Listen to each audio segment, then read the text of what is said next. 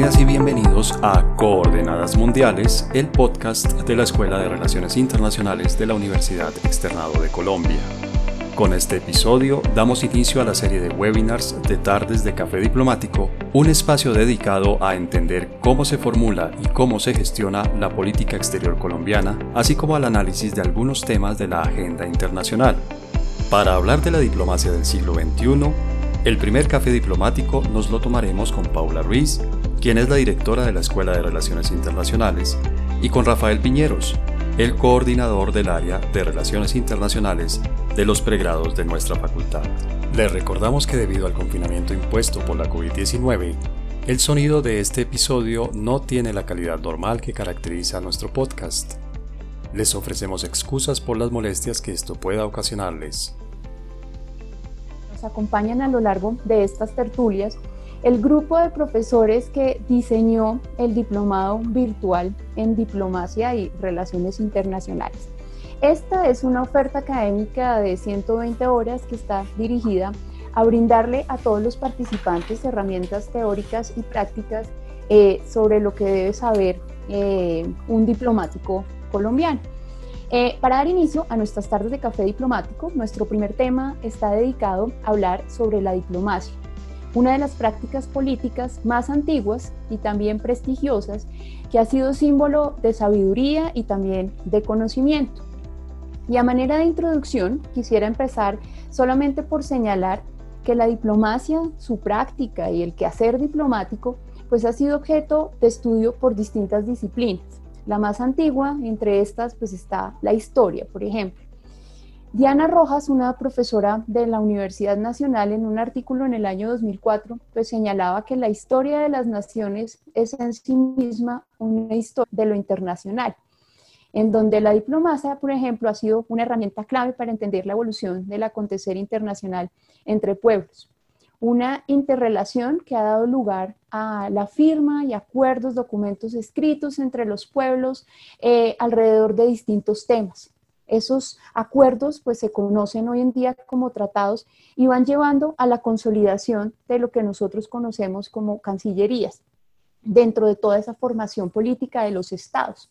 Y por lo tanto, pues desde el campo de la historia nace una rama que se dedica precisamente a la diplomacia al estudio de los tratados.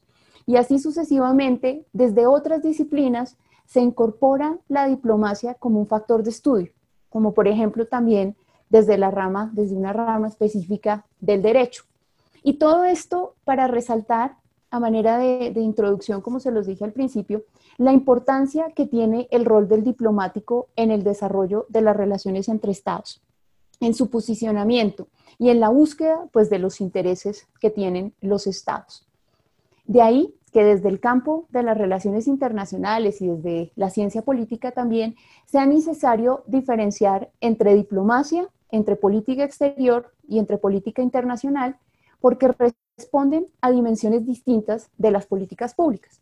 Por lo tanto, para este primer eh, webinar de la tarde de hoy, pues como lo, anunció César, nuestro invitado de hoy es el profesor Rafael Piñeros. Él es el, coordinador académico de los programas de, Relaciones Internacionales de nuestra Facultad de Finanzas, Gobierno y Relaciones Internacionales. Y pues em, quisiera empezar por agradecerle aceptar nuestra invitación, así como a las personas que nos acompañan hoy en, este evento que están conectadas. Esperamos pues resulte de su agrado esta primera eh, invitación a nuestras tardes de café diplomático. Muchas gracias, Paula, muy amable. Bien, pues Rafael, empecemos, comencemos de una vez más, sin más dilación. Bien, bueno, muchas gracias. Yo creo que antes de empezar sería valioso brindar y brindar con un café colombiano porque sin duda alguna este programa no sería el mismo sin nuestra bebida energizante, sin nuestra bebida tradicional y por lo tanto eh, saludo a todos en un café a la hora del té. Salud. Creo que es muy importante eh, la adaptación, digamos, que hemos hecho en la Universidad Externado para hablar de Colombia en el mundo. Hasta hace muy poco tiempo, realmente, la diplomacia colombiana era manejada desde círculos muy cerrados, principalmente en la capital de la República. Los procesos económicos y políticos que a finales de los años 80 molaron un nuevo entorno, no solo político, con el establecimiento de una nueva constitución en el año 1991, sino también económico y comercial, con procesos que iniciaron durante la administración de Virgilio Barco Vargas de 1986 a 1990, comenzaron a moldear una manera distinta de integrar a Colombia con el mundo. Tal vez los sucesos históricos, como la pérdida de Panamá, o la separación más antigua de Ecuador y Venezuela con el rompimiento de la Gran Colombia, imprimieron un sistema diplomático demasiado centralizado en nuestro país, especialmente después de la Guerra de los Mil Días. Asimismo, los intereses de las élites políticas y económicas eran resueltos principalmente a partir de lo que sucedía a nivel interno. Es decir, no había una necesidad de salir, no había una necesidad imperiosa de como otros países, desarrollar un sistema de importantes navegantes, como lo hicieron los brasileños, los chilenos o los mexicanos. Colombia tampoco fue un país que recibiera flujos migratorios importantes o significativos desde finales del siglo XIX o principios del XX. No fuimos Argentina, que recibió eh, flujos migratorios principalmente de españoles o italianos. Tampoco fuimos los brasileños que recibieron flujos principalmente japoneses o asiáticos, o como los peruanos, o como los mexicanos, que siempre han estado mucho más abiertos a recibir personas de distintos lugares del mundo en su territorio. Colombia fue una excepción durante mucho tiempo. Y tal vez esa razón nos llevó a pensar en la universidad en una forma distinta de entender el quehacer político, diplomático y económico. Y por eso nosotros lo abordamos a partir de Colombia en el mundo. Es decir, entender qué somos, cuáles son nuestras identidades y cómo se han transformado a lo largo de la historia. También cómo hemos entendido nuestros procesos de internacionalización, porque no todos lo entienden de la misma forma. La globalización se convirtió en un elemento que homogeneiza y nos pretende dar una respuesta casi que única o exclusiva a procesos que son muy diversos. Cada país ha sufrido una transformación distinta. No es lo mismo la influencia del cine o de la literatura o simplemente de hacer compras por Internet en un país como Colombia y Chile, que son los líderes en América Latina en compras por Internet de empresas americanas, frente a otros que han desarrollado otro tipo de procesos.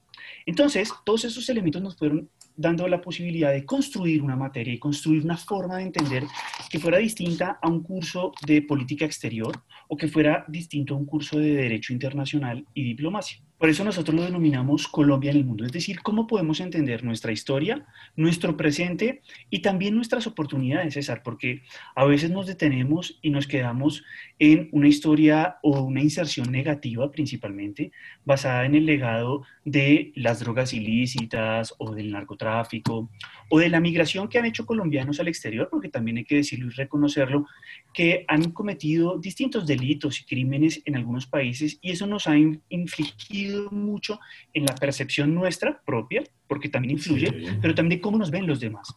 Entonces yo creo que Colombia en el mundo tiene una función muy eh, constructivista en ese sentido, muy intersubjetiva, y es de construir un nuevo paradigma para entender mejor nuestro acontecer, nuestras posibilidades en materia cultural, en materia deportiva, en materia económica, con nuestros emprendedores, con nuestras pequeñas microempresas y también con lo que tenemos que aportarle al mundo, al menos a nuestra región y por supuesto al mundo, en términos de economía, comercio, cultura y muchos otros elementos que han caracterizado la construcción de la nación en Colombia. Rafael, ese, ese es más o menos el esbozo del contenido de la materia que tú dictas en el diplomado, pero en realidad hoy vamos a hablar de la diplomacia y las relaciones internacionales en general. Vamos a hacer un recorrido histórico y obviamente conceptual de la diplomacia y las relaciones internacionales. ¿Qué es diplomacia? ¿Por dónde vamos a arrancar a hablar de diplomacia y relaciones internacionales? Bueno, muy bien. Como lo decía Paula cuando hizo la presentación de em, eh, este, esta sesión de tardes de café diplomático, pues hay que entender que la diplomacia ha sido una tradición si situamos otra institución antiquísima como la Iglesia Católica, nos damos cuenta de que su significado ha cambiado significativamente en distintos momentos de la historia.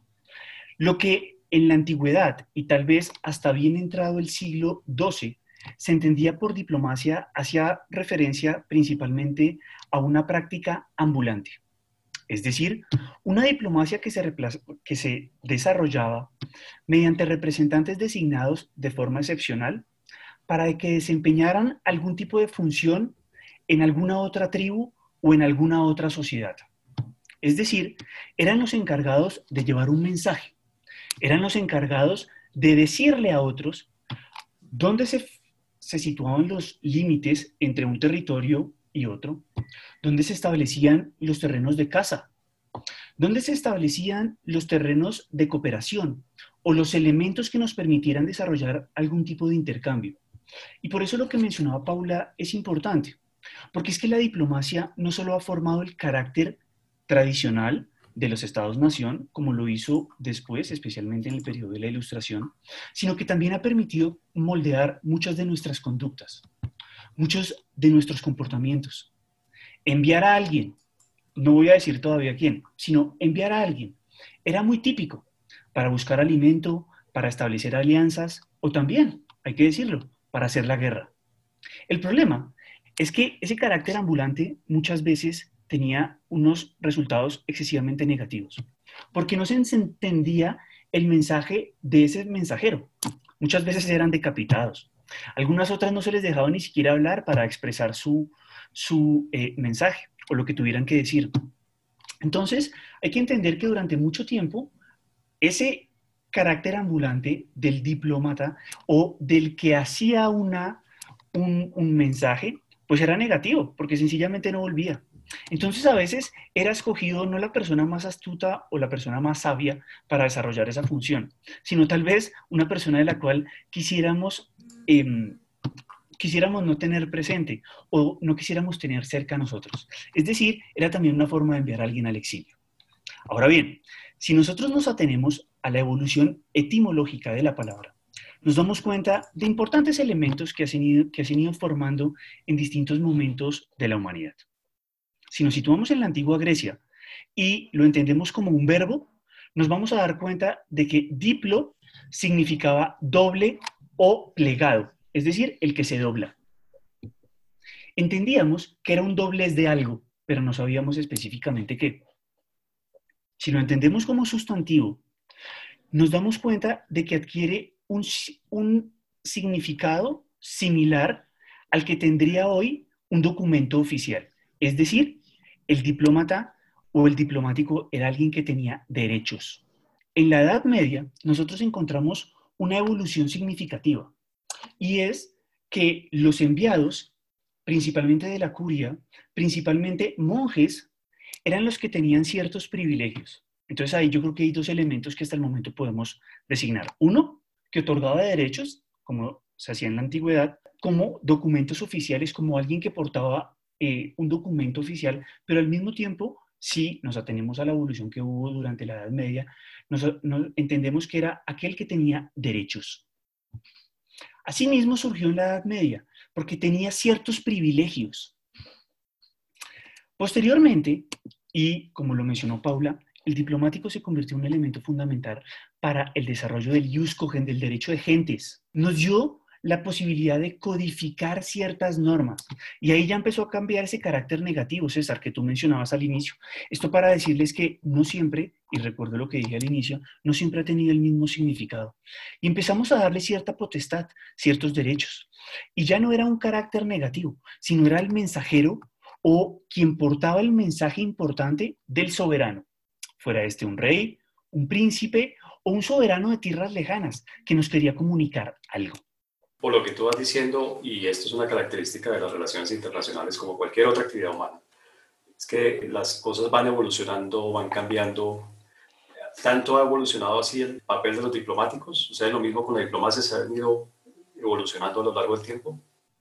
Así es, César me gustaría compartir un elemento, y es que a partir del 15, en el siglo XVII y XVIII, se construye lo que se conoce como el santo grial de la política. El santo de la política, algunos ven de la siguiente manera.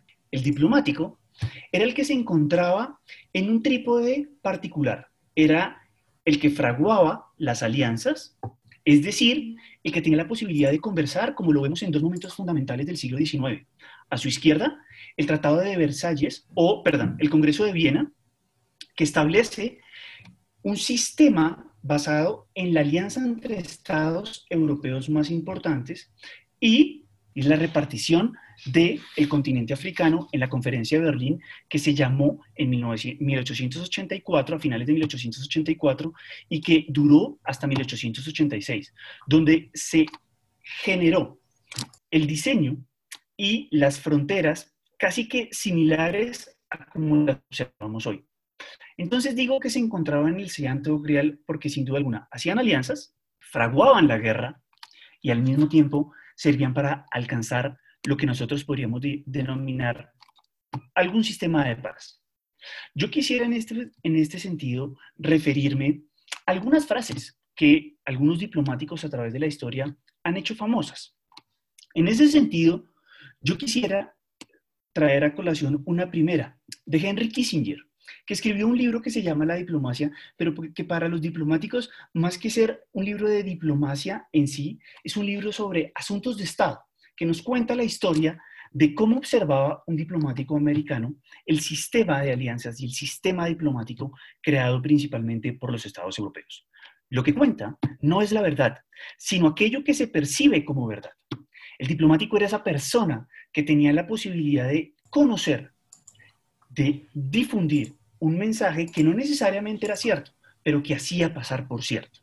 Que el diplomático se encontraba como en una especie de santo grial que hacía alianzas, generaba o tenía la posibilidad de instigar la guerra cuando no podía solucionarlo y al mismo tiempo generaba acuerdos de paz. ¿Y por qué digo que es el santo grial?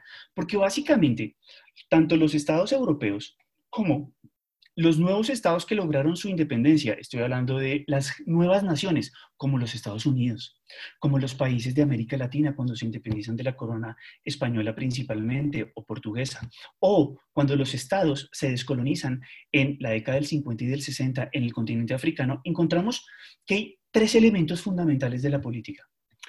Los asuntos de guerra, los asuntos económicos y los asuntos de la diplomacia el diplomático siempre ha estado en el centro de la política de los estados. Porque el diplomático, especialmente en el siglo XIX, generaba los lazos de qué? De reconocimiento. Uno de los próceres de la independencia, de la independencia de los Estados Unidos, Benjamin Franklin, junto con John Adams, tenían una dificultad muy grande y era entender la corte francesa del rey. ¿Y por qué entender la corte francesa del rey era tan difícil para ellos? Porque no estaban acostumbrados a una corte que rodeara, que era hipócrita, que estaba allí por intereses, que no tenía una, una noción particular de lo que hoy llamamos Estado-Nación. Y para los americanos recién independizados era difícil entender esos círculos tan cerrados, tan imbrincados, y lograr el reconocimiento, lograr que el rey entendiera la importancia de reconocer a los Estados Unidos para debilitar a el imperio británico era significativamente difícil. Nuestros próceres de la independencia también lo sufrieron. En primer lugar, acercarse a los Estados Unidos, otra joven nación, pero al mismo tiempo acercarse a Gran Bretaña o a Francia fue fundamental para que el imperio español no tratara de reconquistar lo que había perdido en América. Y qué decir, y por esto ponía el ejemplo de los años 50 y 60 del continente africano.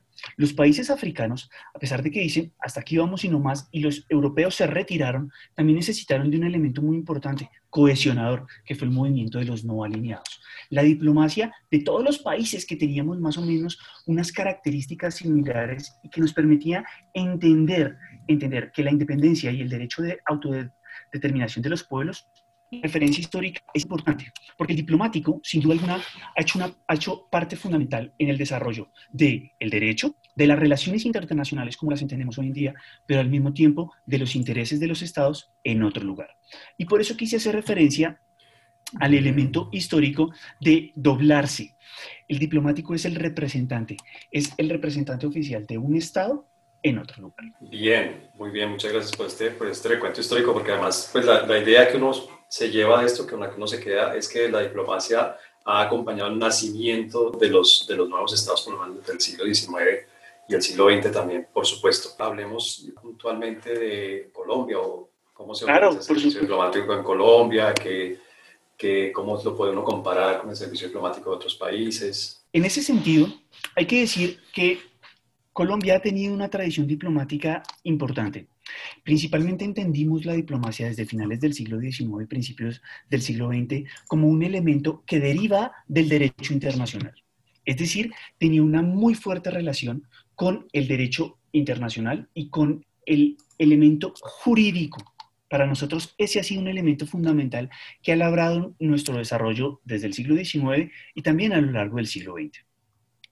En 1908 se nombró el primer diplomático de carrera, pero no establecimos un ciclo particular como lo establecieron otros países después de los procesos revolucionarios, como sucedió en México en 1917, o en 1930, como sucedió con Brasil, o también como se profesionalizó en la década del 20 el servicio exterior en Chile.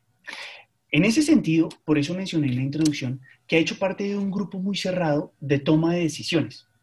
Colombia ha sufrido lo que en la literatura de relaciones internacionales y específicamente de análisis de política exterior se conoce como el group thinking, es decir, muy pocas personas tomando decisiones sobre elementos importantes que es básicamente lo, lo que afecta o los intereses de Estado. Nosotros nos tenemos que situar por allá en el decreto ley 274 del 2000, que establece el ingreso, el ascenso y la permanencia a la carrera diplomática. Ese decreto ley regula el ingreso, el ascenso y la permanencia dentro del servicio exterior colombiano y específicamente dentro de la Academia Diplomática eh, Augusto Ramírez Ocampo. Otras cancillerías en América Latina tienen servicios muy profesionales, como la Matías Romero de México, que tiene un porcentaje del 99% de funcionarios diplomáticos de carrera. O como el Instituto Andrés Bello en Chile, que también cuenta con un porcentaje significativamente alto. Y no podríamos dejar por fuera a otros como el Servicio Exterior Brasilero e Itamaraty, que tiene un porcentaje también superior al 95% dentro de personas que tienen un sistema particular al de carrera diplomática establecido por ese decreto ley 274 de 2000, que regula el ingreso, el ascenso y la permanencia. Esa profesionalización podría ser un, aspecto que habría que mejorar del servicio diplomático en Colombia. Por supuesto que sí, por supuesto que sí. Como hace algún tiempo haciendo eh, labor de reportería con un eh, importante eh, embajador de carrera, decía, el cuerpo diplomático en ocasiones y en distintos momentos de la historia del de, el servicio exterior colombiano ha sido como una especie en vía de extinción. A veces hemos sido muy pocos, otras veces lo hemos ampliado. También hay que decir, en los últimos 10 o 12 años hemos visto un incremento significativo de las personas que se vinculan dentro de la carrera de problemática y que van a regular y que van a regular como en una pirámide una estructura particular que encuentro siempre fácil hacer la similitud entre la carrera diplomática y la vida militar. Usted ingresa a la base y esa pirámide se va a ir haciendo más estrecha a partir de diferentes grados que van a ir alcanzándose a partir que se cumplen una serie de periodos que es lo que se llama transición. Hay momentos en los cuales usted eh, está, ah, en, digamos, en Colombia y otras, en otras ocasiones hará parte del servicio exterior. Eso se conoce como alternancia y usted va a ir mejorando o avanzando en esa escala a partir de tercer secretario, segundo secretario, primer secretario. Posteriormente encontramos el puesto de consejero, ministro consejero, ministro plenipotenciario y finalmente el cargo y el rango de embajador. Es decir, es toda una vida de servicio, de sacrificio, también hay que decirlo, y de prestarle un servicio al país. Un servicio que en ocasiones no se entiende su importancia y su dimensión estratégica. Y yo creo que justamente estos foros de tardes de café diplomático acompañadas con un buen café, o también acercarse a programas que, como el diplomado en Relaciones Internacionales y Diplomacia, nos permiten, digamos, entender un poco más cómo podemos hacer para mejorar ese servicio exterior, que sin duda alguna le, brinda un servicio estratégico que muy poco conocemos a eh, el fuerte o el grueso de los colombianos. Y el comienzo del recorrido que uno hace por esa pirámide que tú explicabas hace un momento es el, el examen de ingreso al curso de formación, ¿verdad? En este momento ya están abiertas las inscripciones para el, el concurso. Hay una serie de, pasos que se tienen que seguir. Una es el concurso escrito, que es una prueba de selección múltiple. Ya está el decreto porque está reglamentado así, ya está en la página web del Ministerio de Relaciones Exteriores para los interesados, pueden iniciar ya su proceso. Y nosotros decidimos generar un proceso de capacitación y de preparación para ese examen. Nosotros no podemos asegurar no podemos asegurar un ingreso directo, es una prueba de estado como el ICFES, como las pruebas Saber Pro, digamos, pero sí podemos gracias a nuestra expertise, gracias a nuestra tradición y cercanía con algunos estamentos de la Cancillería, entender un poco mejor cómo funciona y darle al estudiante que así lo quiera, pues una serie de herramientas que le podrán ser útiles. Conocer mejor el país, conocer qué hemos hecho en política exterior con distintas regiones y por eso lo denominamos Colombia en el mundo. Seleccionamos una serie de temas estratégicos como seguridad, medio ambiente y migraciones con la intención arguimos nosotros que puede haber unos elementos que vayan a estar relacionados en ese examen. Posteriormente viene una entrevista y usted entra a un año de formación. Ese año de formación es muy interesante, César, porque es muy competitivo, es altamente exigente, hay que decirlo, y de un total aproximadamente de 1.500 personas que se presentan, son seleccionados los 35 o 40 mejores puntajes para iniciar ese proceso de eh, año de formación, como se conoce. Ese año de formación permitirá al final seleccionar los terceros secretarios que ingresarán al Servicio Exterior Colombia. En ese año de formación usted no solo recibirá clases, las clases usualmente se desarrollan en la mañana o en la tarde y usted, desde hace pocos años el ministerio hizo una jugada que me parece muy buena y es que permite hacer una especie de pasantía dentro de los distintos estamentos que tiene la Cancillería acá en Bogotá. Es decir, usted recibe clases, pero al mismo tiempo está trabajando dentro de la Cancillería y tiene un contacto directo mucho más, mucho más cercano, mucho más preciso. ¿Listo? Después de ese proceso hay, una nueva evaluación y se seleccionan los mejores puntajes para ahí sí ser nombrados como terceros secretarios. Bien, pues esperemos que muchas de las personas que nos acompañen, que obviamente están interesadas en, hacer la carrera diplomática, pues eh, puedan salir eh, elegidas para iniciar el curso de formación, que pues, es con la Cancillería propiamente. Yo tengo una pregunta. En, cuando uno habla de, de política exterior y cuando uno habla de relaciones internacionales eh, en un país, en cualquier país, pero en un país como Colombia, solamente participa la Cancillería, ¿la Cancillería es el, realmente el gran protagonista o hay otros actores que participen en el diseño y en la ejecución de la agenda que tiene un país para sus relaciones internacionales? Mi pregunta, César. Yo entiendo y con base a, lecturas extensas que, he tenido la posibilidad a lo largo de mis estudios de realizar y la experiencia que he tenido en entrevistar y tener relación con algunos eh, funcionarios tanto de carrera diplomática como que trabajan en el ministerio pero no son de carrera, y es que la diplomacia moderna la podríamos entender como un cuarto de máquinas. ¿Y qué es un cuarto de máquinas? Un cuarto de máquinas es donde se fragúan, donde, donde intervienen una serie de elementos significativamente importantes. ¿Por qué? Porque sin duda, uno, uno de los primeros elementos es la relación con el Estado. La diplomacia hace parte de una institución burocrática y por lo tanto hay una serie de intereses del Estado que le van a dar insumos a ese carácter diplomático. Otro es que tal vez el que usted me preguntó, y es el avance que desde el punto de vista teórico, metodológico, práctico se puede hacer. Es decir, la diplomacia también se ha convertido en un campo de estudio.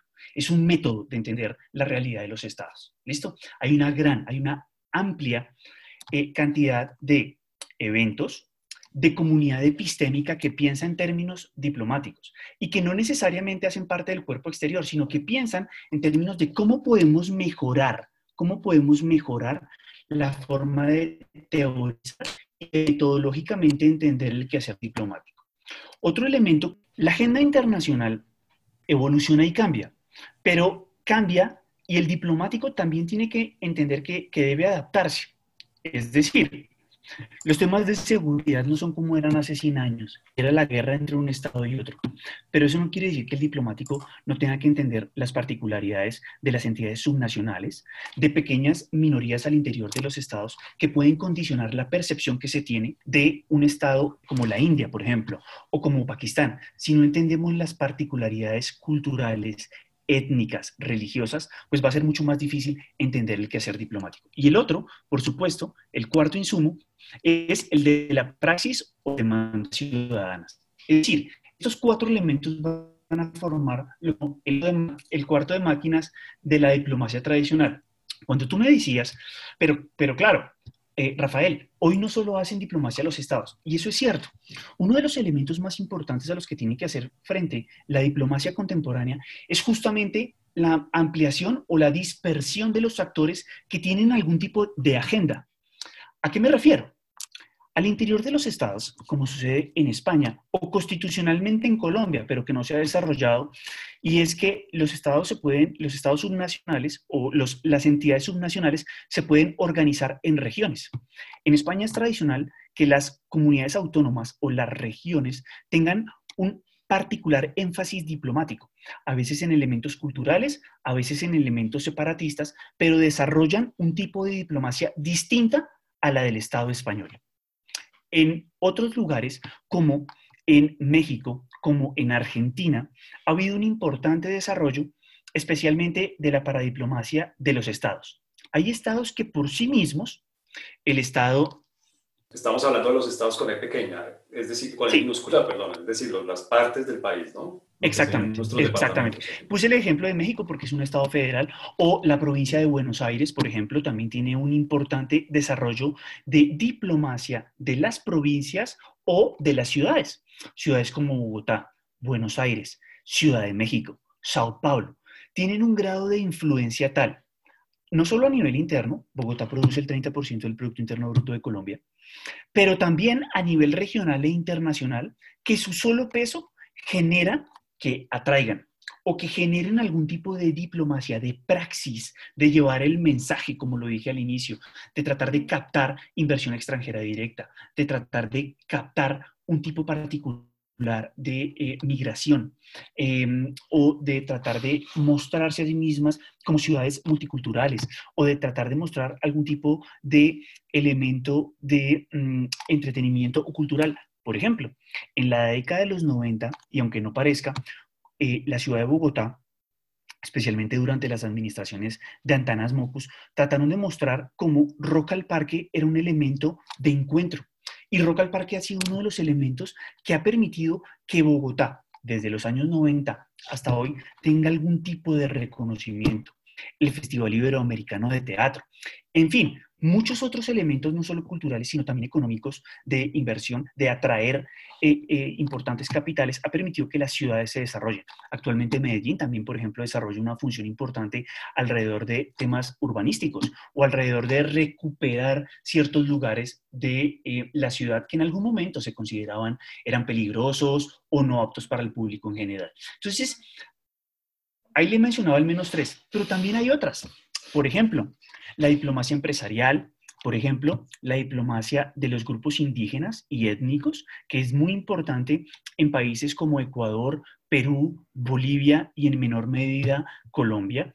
En fin, el carácter diplomático ya no es, y no podemos entender la diplomacia como la comunicación tradicional de un Estado frente a otro, sino también a nivel subnacional, es decir, los estados con E minúscula, como lo mencionaba usted, las provincias, o ya sea como se organicen jurídica y administrativamente al interior de un estado, o algunas ciudades que por su peso tienen un elemento fundamental. Pero sucede, César, no solo al interior de los estados, sino también hacia afuera.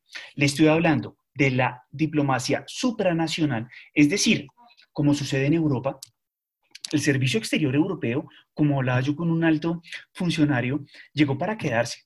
El problema es que eso crea una situación en la cual surge una nueva diplomacia, la diplomacia de la Unión Europea, y que desarrolla una serie de elementos que interesan a la Unión Europea, que es distinto a los intereses diplomáticos que tiene Francia, Reino Unido, España o Alemania en Colombia. Trabajan mancomunadamente, pero ahí encontramos un nivel que está por encima de los estados. Esta delegación de la Unión Europea es una embajada de la Unión Europea como si la Unión Europea fuera país, digámoslo así, sin serlo. Exactamente. Exactamente, tienes mucha razón.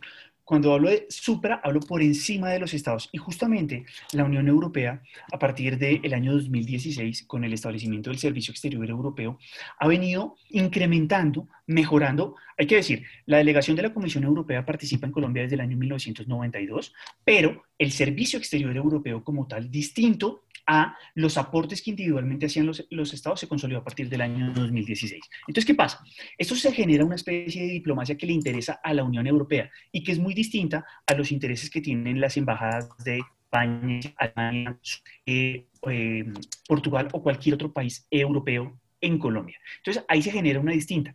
Pero no hemos hablado de otra que me parece fundamental y es la diplomacia multilateral. Es decir, el establecimiento del sistema de Naciones Unidas, de la Organización de las Naciones Unidas, ha generado una gran cantidad de agencias que tienen incidencia mayor o menor en algunos países. En Colombia actualmente hay más de 20 agencias de las Naciones Unidas que también desarrollan un tipo particular de diplomacia, un tipo particular de relación entre una organización internacional como Naciones Unidas y los estados. Entonces observamos que si bien hasta el siglo XIX y mediados del siglo XX la relación era tete a tete entre los estados, hoy encontramos hacia abajo, como ya lo analizamos, y también hacia arriba una gran dispersión de actores que generan intereses muy diversos entre, entre los estados y las distintas diplomacias.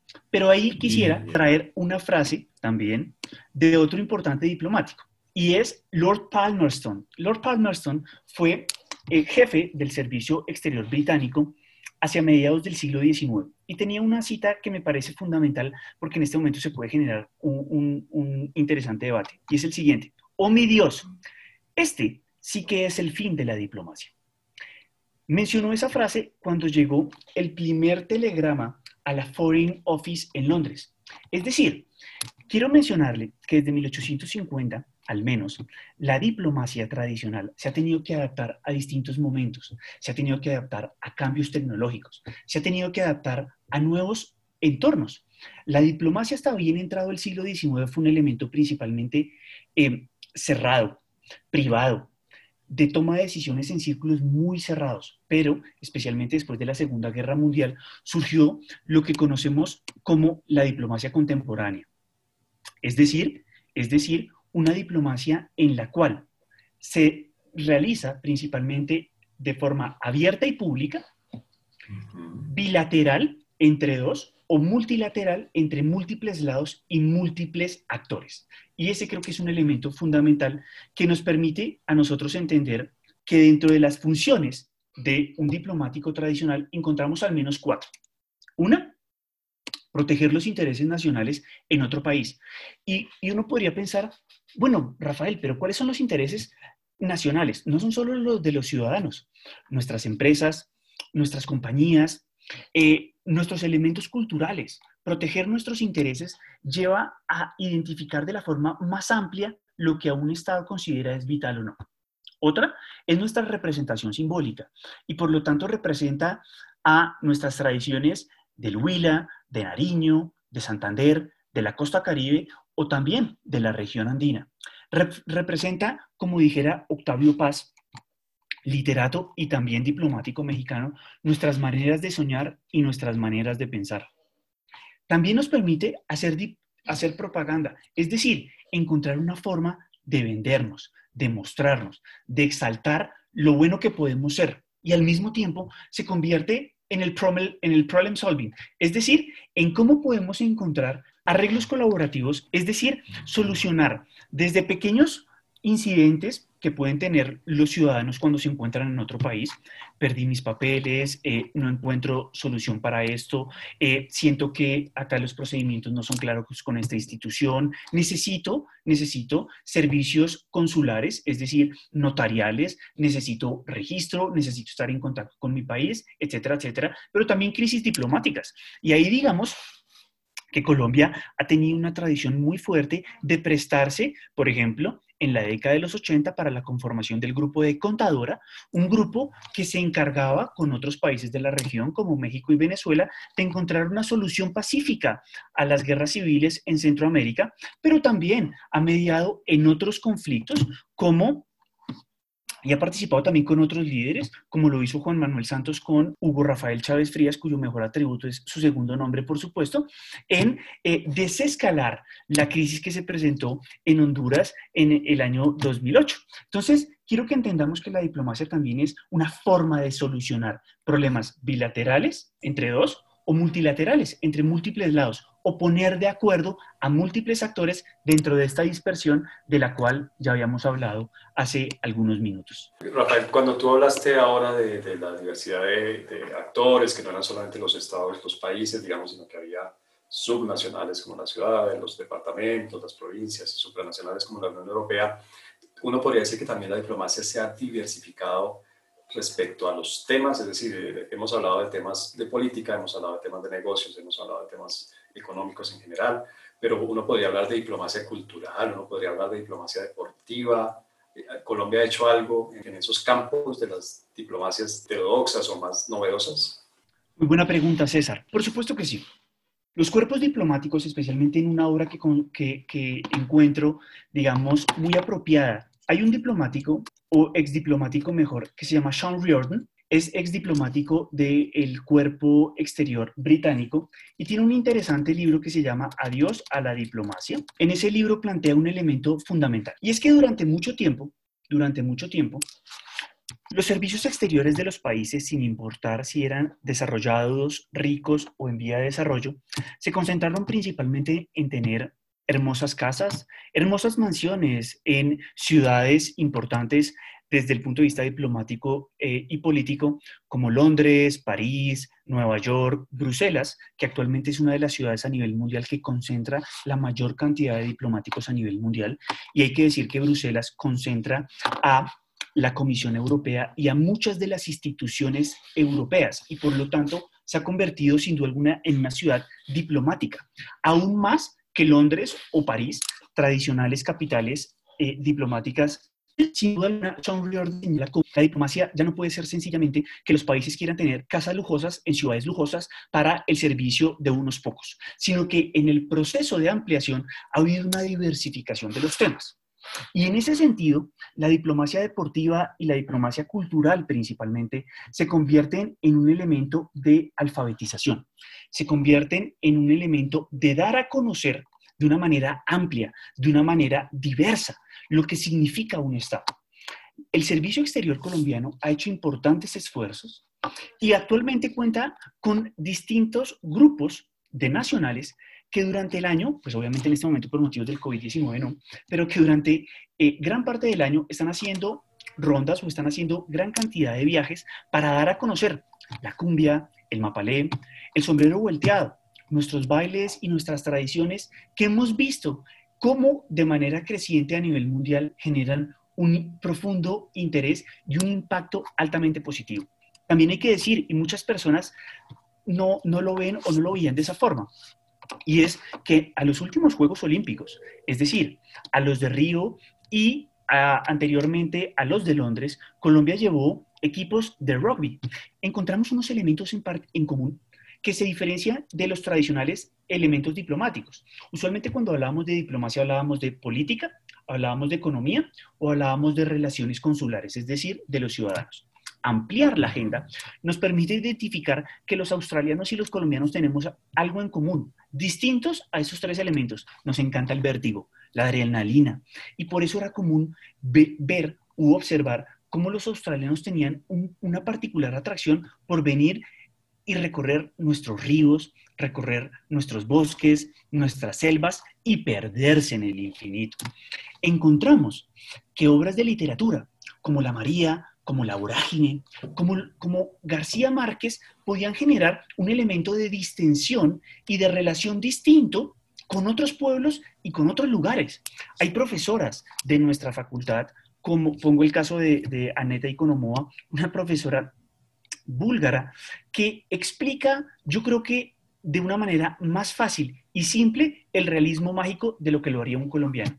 Y esos elementos permiten romper las barreras tradicionales que la política o la economía a veces no nos permiten. Porque cuando estamos hablando de política, César, estamos hablando de intereses y los estados no quieren perder. Cuando estamos hablando de economía, estamos hablando de dinero. Y por supuesto, las empresas son recelosas y a veces no dan su brazo a torcer. Pero cuando hablamos de enriquecernos con la literatura, con la cultura o con el deporte, con la sana competencia que produce el deporte, encontramos que tenemos muchos elementos en común con otros lugares distintos a nivel mundial. Y, también hay que decirlo, por ejemplo, en la década de los 90, en la década de los 90, después de la disolución de la Unión Soviética, muchos de los directores técnicos que llegaron para apoyar los equipos de pesas que después permitieron que Colombia ganara su primera medalla de oro en los Juegos Olímpicos de Sydney con María Isabel Urrutia, eran provenientes de países o de exrepúblicas soviéticas. Es decir, sin duda alguna la diplomacia deportiva ha hecho parte integral de nuestra forma de relacionarlos en los últimos 30 años. Y por eso, lo del inicio, lo que dijimos hace ya algunos minutos atrás, alrededor de el final de la década del 80 y principios de los 90 fue un elemento fundamental para entender que el país se tenía que relacionar de una manera distinta con los cinco continentes. Muy bien, bueno, pues yo recuerdo también a los niños cantores vallenatos que me imagino que ya están crecidos. En estos tres minutos que nos quedan para completar esta primera hora, te propongo que por favor nos digas cuáles son las características que debe tener un, un diplomático en este siglo, en el siglo XXI. Digamos que la diplomacia seguirá y continuará prestando sus eh, roles tradicionales. Es decir, la diplomacia sigue siendo un vehículo para mantener, mantener relaciones pacíficas y cordiales. Voy a utilizar una, una, una, cita de Adolfo Hitler, que no me gusta el personaje, pero me parece muy diciente, y es cuando la diplomacia se acaba, inicia la guerra. Y es que, como lo, si, si también utilizamos la frase de Carbon Clausewitz de que la política de que la guerra es la continuación de la política a través de otros medios, nos encontramos que hemos desperdiciado el 99% de las relaciones entre distintos actores y es que el 99% son relaciones principalmente pacíficas. Así que el diplomático tiene un lugar asegurado en el siglo XXI a partir de modificaciones o de una reconfiguración de sus funciones tradicionales, lo político, lo económico y lo cultural. Pero sigue siendo un canal para mantener eh, sigue siendo un vehículo para mantener abiertos los canales entre países, especialmente entre aquellos que pueden tener disputas. Al mismo tiempo, se convierte en una buena forma de apoyar a los connacionales, es decir, de una manera de traer, de una manera de acercar el servicio exterior a los, a los ciudadanos. César, Colombia tiene actualmente más de 4 millones de connacionales en el extranjero. Eso es casi el 10% de la población, de acuerdo al último censo realizado por el DANE el año anterior. Por lo tanto, en España, en China, en Japón, en Australia, en Vietnam, en Emiratos Árabes, en Estados Unidos, Canadá o en cualquiera de los países de América Latina, encontramos una gran cantidad de desafíos para con nuestros connacionales, como lo demuestra este importante vuelo humanitario típico de los países a nivel mundial, hay que decirlo, en tratar de regresar, en tratar de traer a sus connacionales nuevamente a su lugar de origen. Pero mira esta función, no me quiero detener sino en el titular. Guerreros Lobos, el nuevo ejército de diplomáticos que defiende a China en el mundo durante la pandemia. A pesar de los intentos reiterativos de eh, políticos como el presidente Donald Trump o como algunas voces de extrema derecha en el continente europeo, los diplomáticos se convierten en una forma de defender de una manera más fácil los intereses de un país allí donde se encuentren. Es muy difícil para nosotros como académicos o para funcionarios del gobierno nacional darse cuenta en Bogotá de lo que está pasando en la prensa local en Vietnam o en Emiratos Árabes Unidos o en Kenia. Y por lo tanto se convierte en una manera de presionar, de estar ahí, de estar atentos a ver cómo se habla, qué se habla, ¿Qué se dice? Es proveer información útil para diseñar estrategias para la toma de decisión. La diplomacia de los doctores, esta ha sido una tradicional histórica de Cuba. Cuba podrá tener cosas que dividen, a nivel mundial, y se convierte en un elemento de darse tal vez hace unos minutos cuando mencionaba propaganda, este tipo de diplomacia es una muy buena propaganda para los estados. Porque así como el adagio popular dice que nadie olvida las personas que van al funeral, al funeral de un ser querido, pues nadie olvida, y los estados menos, cuando frente a una dificultad reciben apoyo o ayuda. Cuba ha estado en, el, en, en, esta crisis particular que tenemos actualmente y que nos permite desarrollar este evento a través de diplomacias, eh, de eh, plataformas virtuales, pero también ha estado presente en el huracán Katrina. También le ha prestado ayuda a países como Italia, como Reino Unido o muchos otros para encontrar soluciones, especialmente en el servicio sanitario. Otra de la cual se tiene que adaptar.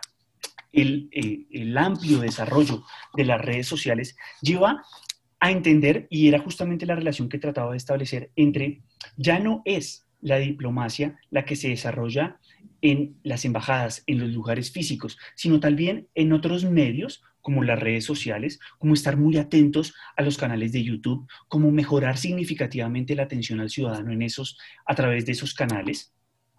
O también una tradicional, la competencia entre países por lograr una mayor influencia, por lograr una mayor influencia en algunas zonas específicas. Y también mire este, Solo una diplomacia de paz, de paz perdón, puede rehacer la imagen de Brasil en el mundo. La diplomacia sirve y seguirá sirviendo para rehacer la imagen de un país, de un político o de un elemento particular. Los japoneses, los alemanes invirtieron significativamente en cambiar su imagen después de la Segunda Guerra Mundial a partir de su servicio exterior, a partir de contar una historia de superación, de cómo lo hicimos, del deporte. Justamente los Juegos Olímpicos de Tokio en el año 1964 fueron la presentación nuevamente de Japón frente a la comunidad internacional. Pero también hay que decirlo, surge un debate. Entonces uno podría pensar si las embajadas siguen siendo necesarias. Es decir, Colombia también ha cometido algunos errores. Acá hago un recuento de algunos de problemas que hemos tenido en nuestro servicio, en nuestro servicio exterior, tal vez algunos escándalos eh, que han afectado sin duda alguna no solo a la institución misma, es decir, al Ministerio de Relaciones Exteriores y su cuerpo de importantes diplomáticos que día a día defienden los intereses de los nacionales, están atentos al desarrollo de, eh, los, de las necesidades de los ciudadanos en otros lugares, pero que sin duda alguna afectan o han afectado en distintas administraciones el curso de la diplomacia. Entonces, usted me preguntó una cosa muy importante. Desafíos para el siglo XXI del diplomático. Yo creo que encuentro cuatro que podrían agrupar los elementos más importantes. En primer lugar, coordinar y articular. Eso que tú mencionabas y que preguntaste acerca de, bueno, Rafael, pero las ciudades, los estados con E minúscula, las provincias, tienen, tienen unas diplomacias muy fuertes. La diplomacia de los pueblos indígenas, la diplomacia de las empresas, la diplomacia de eh, los organismos internacionales. En fin, toda una serie de actores que han la, la diplomacia individual, la, en el Sage Handbook of eh, Diplomacy, uno observa al menos hasta 10 tipos distintos pueblos indígenas, eh, minorías étnicas y religiosas, diplomacia religiosa, diplomacia empresarial. Entonces, ¿cómo podemos coordinar? Es decir, que todos se puedan cuadrar para la foto y cómo podemos articular, es decir, que cada uno haga lo que tiene que hacer en, distintos, en distintas formas, cómo podemos articular el trabajo de las organizaciones no gubernamentales. Hay un trabajo muy bueno que ustedes pueden encontrar fácilmente en Internet acerca de la diplomacia de las organizaciones de la sociedad civil y el servicio exterior alemán y cómo el servicio exterior alemán logra articular los intereses de más de 18 mil, ojo al, número, 18 mil organizaciones de la sociedad civil, fundaciones, centros de pensamiento, que tienen algún tipo de actividad en el exterior, pero que pueden de manera articulada trabajar con el Ministerio de Asuntos Exteriores alemán. Y el, el más importante, el diseñar estrategias que permitan una adecuada interacción entre aquellos. Un segundo desafío, hablo de la apropiación social del Estado, es decir, cómo podemos llevar el Estado más fácil al individuo, cómo podemos acercarlo. Es curioso, por ejemplo, observar cómo eh, hay países que lo hacen muy bien en materia de diplomacia digital. Eh, España, por ejemplo, articula muy bien a través de las redes sociales lo que hace la Cancillería con cada una de sus representaciones en los distintos países. Ese es un elemento eh, que fácilmente puede mejorar el quehacer diplomático que fácilmente puede afectar y influir de manera más puntual en la percepción del individuo. Porque es que a veces las percepciones de los individuos son muy distintas y el, individuo tal vez que se encuentre en un país con el que tal vez no tengamos una relación muy cercana, por decir algo, Egipto, o, por decir algo, em, Tailandia, observará que el Estado llega y llega muy tarde. Pues bien, las redes sociales o el desarrollo de, una, de plataformas que permitan acercar más fácilmente al individuo a el Estado es una manera fácil e idónea para mejorar el quehacer del diplomático en el siglo XXI. Seguir con el elemento de profundidad, es decir, la especialización de los diplomáticos debe ser un elemento fundamental. Y digamos que haya habido avances importantes, pero también creo que hay otros que se pueden seguir haciendo. Es muy difícil encontrar hoy, aún en los mejores cuerpos diplomáticos a nivel mundial, que los diplomáticos reciban un curso de eh, inteligencia artificial o de análisis de datos, o de cómo reaccionar frente a fake news, o de cómo mejorar, o de cómo mejorar la comunicación efectiva de cara al ciudadano. Esos son elementos que sin duda alguna reflejan ese elemento de la profundidad en los temas. Y por último, como, como lo mencionábamos también hace algunos minutos en nuestro debate, es agendas y respuestas a los ciudadanos. Es decir, los problemas de seguridad siguen, pero se transforman. Los problemas relacionados con el medio ambiente y con la mitigación o el impacto en las ciudades en las comunidades más pequeñas es una manera de acercar también a los ciudadanos, a pesar de que de medio, de medio ambiente, perdón, hablemos desde los años 70, hoy los desafíos son muy distintos a los de los años 70. Colombia en los últimos años se ha visto significativamente afectado por el fenómeno migratorio que no era muy común ver llegar a venezolanos o colombo-venezolanos o venezolanos en general a nuestro país y no han llegado por, por, por miles, sino hasta por millones. De tal forma que esos desafíos generan que el diplomático siga teniendo unos elementos muy importantes de desafío en el siglo XXI. Rafael, muchas gracias. Una, una, presentación muy completa, nos diste una, una, perspectiva histórica desde el comienzo de la diplomacia, nos hablaste obviamente de las los diferentes niveles y de los diferentes temas de la diplomacia. Creo que este cierre que hiciste de los otros espacios que se abren para la diplomacia en esta época y de, cuáles deben ser las características que debe tener un buen diplomático, pues obviamente nos da un cierre interesante y un cierre que nos invita, creo yo y espero yo, a hacer preguntas.